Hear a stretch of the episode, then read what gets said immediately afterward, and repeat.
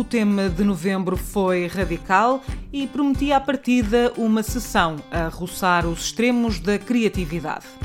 A equipa de voluntários entrou em ação a partir do espaço portuense Cultura que se come. Fomos recebidos com um pequeno almoço de comer e chorar por mais. Croissants de chocolate, pão de fermentação artesanal, compotas maravilhosas e tudo ao sabor do café Senzo Coffee Roasters. Lá em casa, a comunidade Creative Mornings Porto reuniu-se no Zoom. Às 8 e meia da manhã, quase 50 almas criativas estavam a postos, de canecas em punho com café a fumegar, prontas para mais uma dose de criatividade a entrar pelo ecrã. Efeitos de uma pandemia que teima em assolar-nos, mas que até agora não conseguiu desmobilizar esta bonita comunidade. E por falar em pandemia, o orador do mês ficou bem conhecido por todos neste momento que vivemos. Anestesista e intensivista no Hospital de São João do Porto, ativista contra os disparates da pseudociência, médico humanista em diversas ações humanitárias por esse mundo fora. Falamos de Gustavo Carona, adepto do bodyboard, da ciência e da interajuda, é radical por natureza e esforça-se por viver cada dia ao máximo. Diz que ser radical é ser livre e escolher com o coração. Obrigado, bom dia, obrigado pelo convite. Acho que vocês têm aqui uma coisa muito bonita. Fico contente por fazer aqui uma pequena parte do vosso projeto. Eu, quando era um rapazinho jovem, há uma parte de mim que ainda acredita que ainda sou, mas uh, cada vez menos, eu dedicava muito a um desporto que era o bodyboard e fez uma parte muito importante da minha vida e, e, é sem dúvida das coisas que mais me marcou na minha vida é essa parte. E eu lembro que se dizia na, na praia que hum, a fluidez é o extremo da radicalidade. E eu, eu, nessa altura achava essa frase um bocadinho pirosa.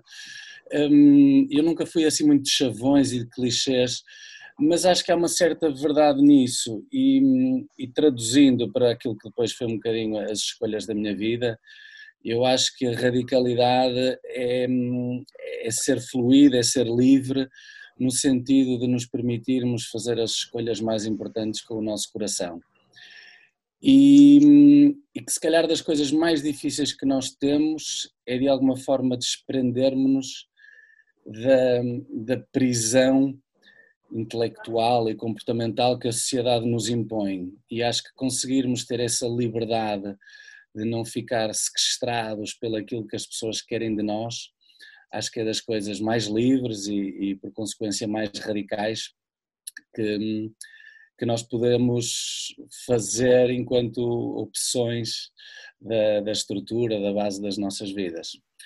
Porquê é que vocês me escolheram? Bom, eu, eu, eu não gosto muito de falar de mim, mas, mas, mas percebo que o meu percurso, algumas das minhas escolhas de vida, sejam vistas como, como radicais, como exóticas, como infrequentes, como aventureiras e corajosas, e, e como tal fazer, uh, exercer medicina em alguns locais relativamente perigosos, essencialmente pela projeção de perigo, se calhar às vezes nem tanto pelo perigo em si, um, pode fazer eh, de mim uma pessoa onde o rótulo radical encaixa, embora eu não sei se, se o poria na minha Mas olha, eu vou pegar nisso para, para te fazer a, a, verdadeira primeira pergunta, que é o que é que te leva a decidir sair da zona de conforto? E sair do hospital, onde tu tens um emprego relativamente estável, uma vida minimamente confortável no Porto, mas o que é que te leva a ir? É sim, a, a, zona de conforto há de certamente ser muito diferente para, para cada um de nós. Eu não me senti confortável sem deixar, sem me deixar ir atrás das emoções que, que me pareciam eh, alimentar eh, uma das partes que eu achava mais bonitas em mim. Há muitas que eu não acho muito bonitas, há outras que eu acho mais ou menos, e há algumas partes de mim que eu acho bonitas, e eu acho que são essas que eu, que eu devo alimentar. Portanto, a minha zona de conforto passava muito, passa muito por uh, olhar para o espelho e gostar daquilo que vejo, no sentido mais abstrato, e, e como tal fui atrás daquilo que, que me parecia ser o alimentar das das minhas melhores características e, enquanto um rapazinho curioso e viajante com, com aquilo que o mundo tem para nos oferecer, fui achando que a medicina não poderia ser só um exercício eh, de uma profissão no, no seu sentido mais estrito e, e, da necessidade de fazermos alguma coisa para ganhar dinheiro. E achei que hum, os meus saberes seriam mais úteis noutra parte do mundo e essa vontade fez-me, utilizando as tuas palavras, sair da minha zona de conforto, mas para mim eu não estava confortável, era se ficasse no mesmo sítio, portanto não foi bem sair da zona de conforto, foi mais ir à procura de um conforto maior.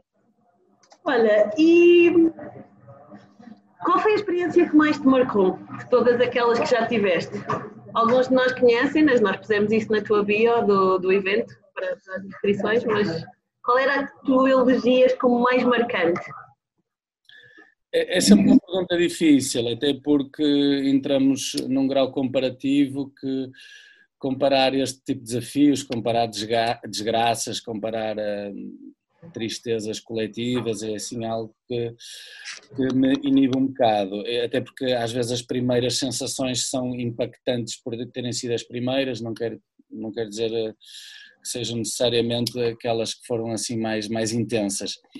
Mas eu acho que há duas missões, se calhar, que me marcaram bastante. Eh, bastante. A primeira é do Paquistão, que no fundo é a minha segunda missão nos Médicos Sem Fronteiras, por ter sido a primeira vez que eu tive num, num país eh, fundamentalista islâmico, num país, não, numa região, é um país muito heterogéneo, e, e, e, quer do ponto de vista clínico, quer do ponto de vista cultural, o Paquistão, ou a província do noroeste do Paquistão, de onde vem a Nobel da Paz, Malala, marcou-me imenso. Um, um bocadinho mais para a frente, acho que foi a Síria, que talvez me tenha marcado mais pelo contexto, pela intensidade, pela proximidade da guerra, pela, pela, hum, pela forma aguda, pela forma tão abrupta com que aquele povo um, estava completamente virado de cabeça para, para baixo e, e até porque hum,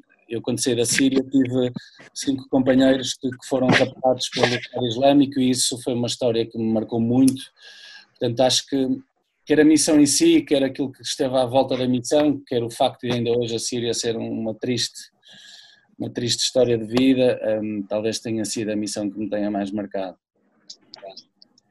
Oh, Gustavo, um, como é que recuperas emocionalmente depois das missões?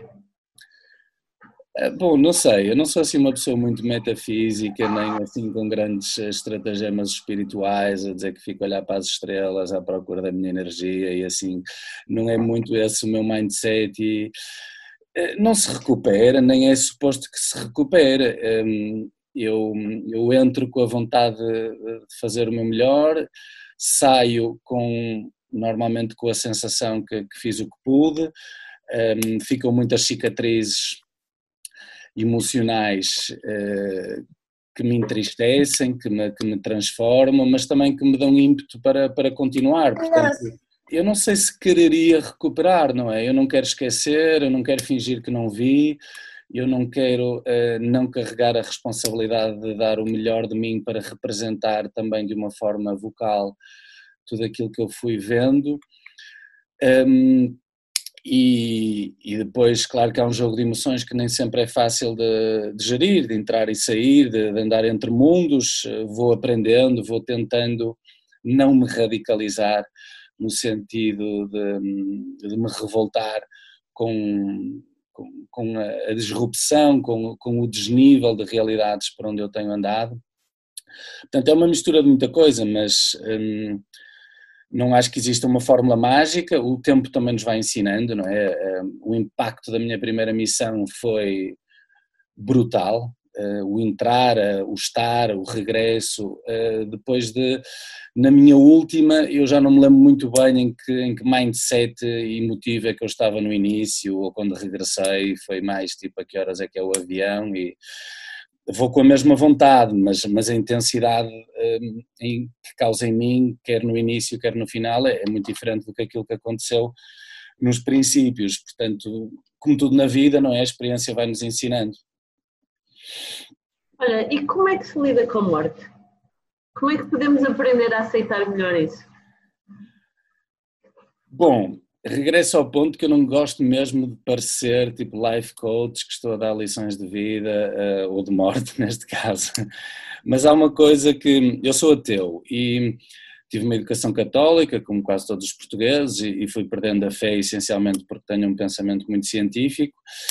Um, e claro que isto causa em mim alguma solidão no que diz respeito a almas e a, e a projetos pós-vida, mas um, fui, fui acreditando que nós temos uma forma, nós, ocidentais, portugueses, eh, cristãos católicos, é assim nós um bocadinho heterogéneo, acho que temos uma relação demasiado triste com a morte.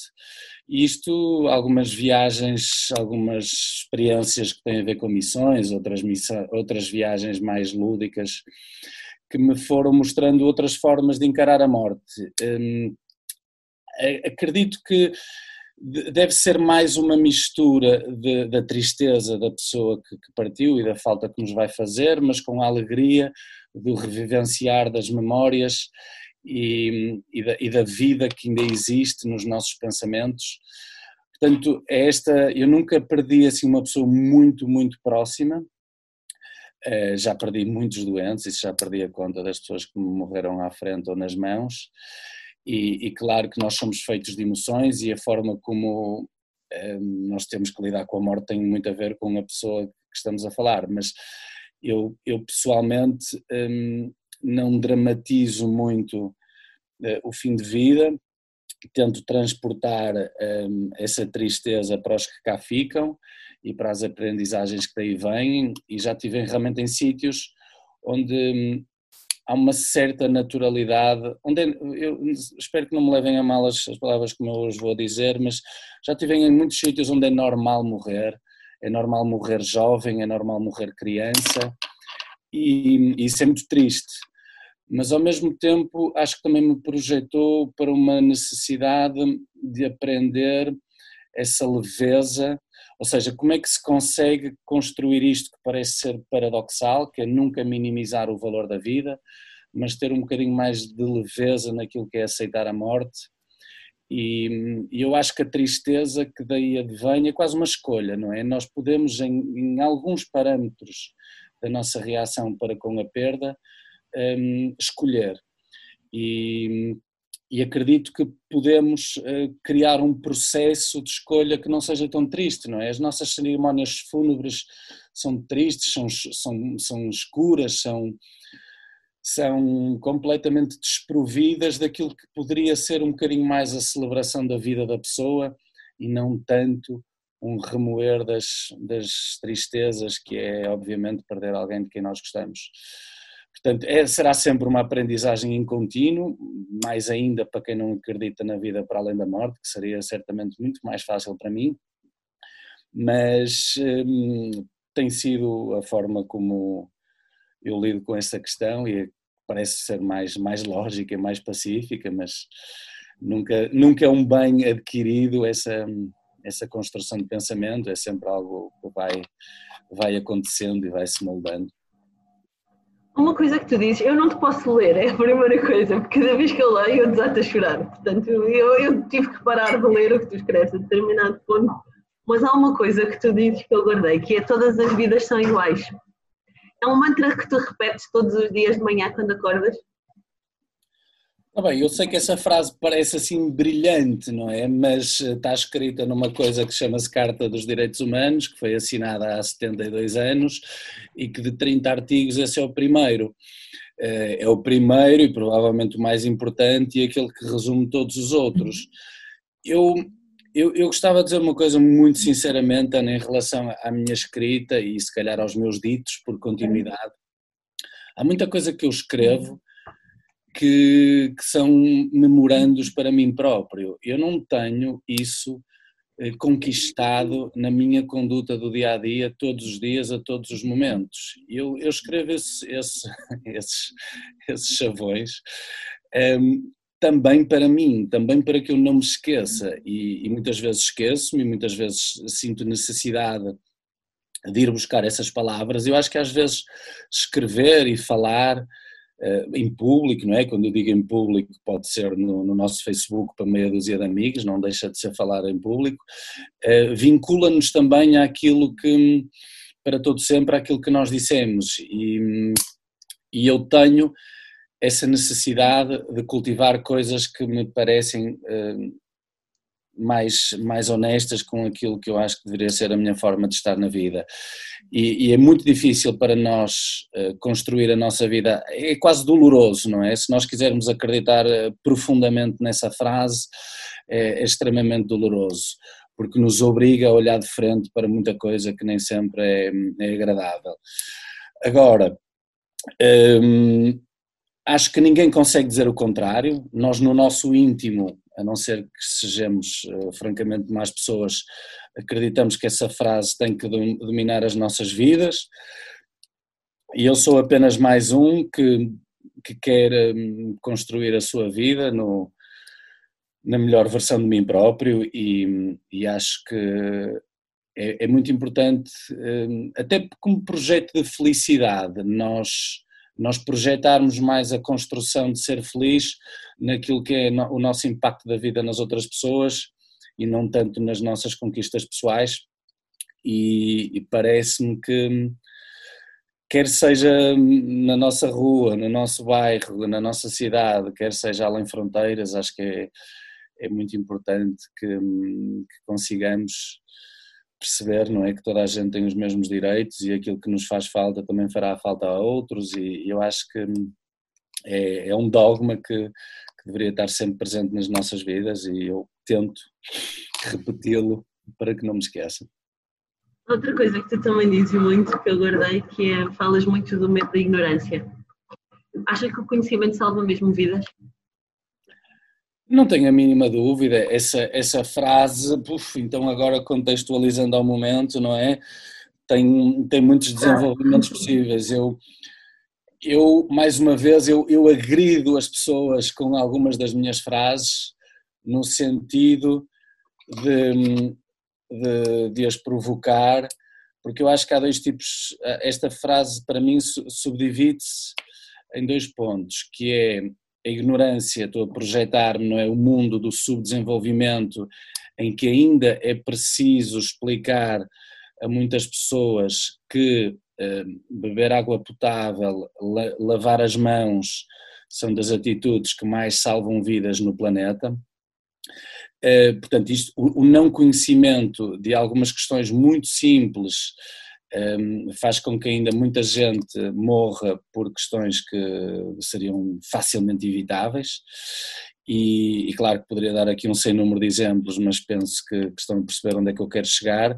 E depois também a nossa ignorância, nossa, agora falando do mundo dos civilizados, dos ricos, dos que têm todos os confortos e mais alguns, eu acho que a ignorância em relação ao mundo real que é uma mistura do, do, não querer saber com não nos chegar alguma informação que poderia chegar com mais, mais qualidade, mais frequência, também mata muita gente. O facto de nós estarmos ignorantes ao mundo que nos rodeia também mata muita gente. E, e é nesse sentido que, que eu acredito que a, doença, a ignorância seja a doença que, que mais mate e mais uma vez passando aqui ao momento atual, nós estamos a perceber a perigosidade da, da desinformação e, e, a forma como eh, má informação ou a ausência de informação pode ser um, crucial na, no, no, salvar vidas e, e daí que é, a palavra ignorância seja se calhar a, a, ideal para descrever esta doença da falta de conhecimento que tem um impacto nas vidas de tantas pessoas. Gustavo, também falas muito de uma coisa que eu guardei, que é hum, a importância de crescermos com a dor, com o sofrimento e com o trauma. Uh, que eu concordo, acho que efetivamente são, são coisas que nos fazem crescer. A minha pergunta é mais filosófica, que é, não há outra forma menos dolorosa de crescermos? Hum, boa pergunta. Aliás, como todas as outras, não desfazendo. Hum, Faz-me lembrar aquelas pessoas que que tenham um crescimento. Há muitas pessoas que renascem das cinzas porque tiveram um cancro, porque tiveram um internamento em cuidados intensivos, porque tiveram uma epifania que, dolorosa que as fez uh, renascer e, e reencarar a vida de uma forma completamente diferente. E depois fica a pergunta no ar se é preciso pegando nesse exemplo, se é preciso ter um cancro, se é preciso passar nos cuidados intensivos e estar à, à beira da morte para ter a mesma profundidade de aprendizagem. E, eu, claro que não sei a resposta a essas perguntas, não é? Idealmente, ninguém escolhe ter um cancro, ninguém deveria escolher ter um cancro para aprender com isso, para aprender a importância da vida, para se dar a si próprio, às vezes, uma segunda oportunidade. Ainda assim, hum, eh, eu acho que é, é uma reação positiva a uma coisa negativa, que é o trauma, a dor, quer seja na nossa pessoa, quer seja na nossa experiência de o ver à nossa frente, hum, deve ser transformador para algo bom. Portanto, nós nunca desejamos, idealmente, que nos aconteçam coisas más. Acho que também é muito importante não fingir que as coisas existem e que estão a acontecer, não é? Eu acho que temos que, acima de tudo, viver em verdade, porque se não vivermos em verdade, somos parte do problema e nunca seremos parte da solução. Hum, mas confrontados com realidades tristes, quer na nossa pele, quer na pele dos outros, acho que devemos conseguir ter a, a capacidade de, de, transformar essa, essa má energia em coisas boas, em vontade de nos melhorarmos, em, em canalizarmos essa tristeza para o entusiasmo de, de fazer algo por isso. Olha, vou terminar. Enquanto a vida humana for o bem mais precioso, a medicina será sempre a mais bonita das ciências. Acho uma frase lindíssima, principalmente para a tua área, mas tenho uma pergunta complicada, que é, num tempo em que vivemos tão extremados, tão polarizados e em que a ciência anda tão pelas ruas da amargura, digamos assim, que é que nós individualmente podemos fazer para continuar a valorizar a ciência como um bem maior, independentemente de ser a medicina ou qualquer outro? É, olha, é, é uma boa conjugação de ideias. Eu realmente não sou, é, nem de perto nem de longe, a pessoa mais científica que eu conheço. Ainda assim, sustento quase todos os pilares da minha vida naquilo que eu considero ciência o mais importante, o espaço mais importante que nós devemos dar à ciência é respeitá-la e é, é permitir que, que a ciência se contradiga a si própria, permitir que o debate seja feito dentro, dentro da ciência, respeitar um, a hierarquia e todos os, os, os, os paradigmas e e, e as regras que, que o método científico incorpora e nunca deixar que, que a pseudociência belisque a, a, importância da ciência. Portanto, aquilo que nós estamos a assistir uh, neste momento um, é, é, as pessoas tentarem fazer ciência das suas opiniões. E isto é a forma mais estúpida e perdoem-me um, que eu não quero agredir ninguém, mas não consigo mesmo ser, ser mais simpático na minha palavra, é nós fazermos a ciência na base da opinião. Um, a ciência, por norma, por definição, é democrática e não se interessa rigorosamente nada sobre aquilo que nós pensamos sobre ela. Se nós nos atirarmos de um prédio, a lei da gravidade vai sempre ser a mesma, independentemente de nós acreditarmos na ciência ou não. Portanto, nós não conseguimos discutir com a ciência, a ciência é para se discutir dentro dela própria, nunca é para se discutir contra ela. E nós podemos ter um vulcão em erupção, e se acharmos não é boa ideia de ir discutir hum, a, perigosidade das lavas, vamos simplesmente ser engolidos por esse processo.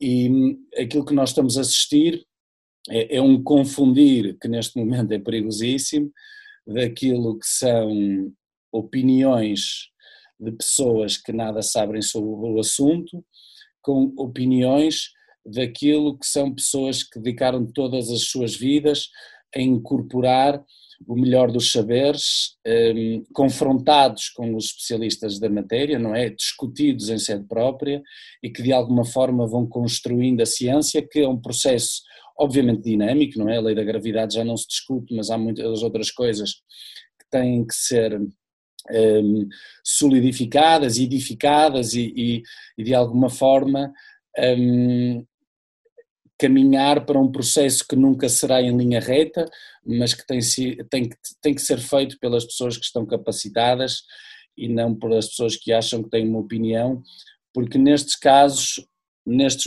nestes momentos, um, nós não podemos democraticamente dizer que todas as opiniões contam, porque não contam. Só contam as, as opiniões das pessoas que estão qualificadas para dar uma opinião sobre os determinados assuntos e, e a ciência, obviamente, que não é só medicina, é só, e provavelmente a medicina nem é a mais importante das ciências, se calhar é a mais bonita, também é aquela onde eu tenho o coração e daí a frase, mas eh, tentar desrespeitar aquilo que a ciência nos dá, para mim é, é um retrocesso civilizacional muito grande e, e, e vai certamente para, para a nossa vida em perigo de, de formas que nós eh, nem podemos imaginar. Gustavo Carona à conversa com Ana Azevedo, a host das Creative Mornings Porto, em mais uma manhã criativa que foi também uma viagem pelo que é ser radical. Para muitos dos participantes, a resposta óbvia é ser honesto, corajoso e até ousado, mas foram quase todos unânimes em admitir que a liberdade é o ideal pelo qual se radicalizariam.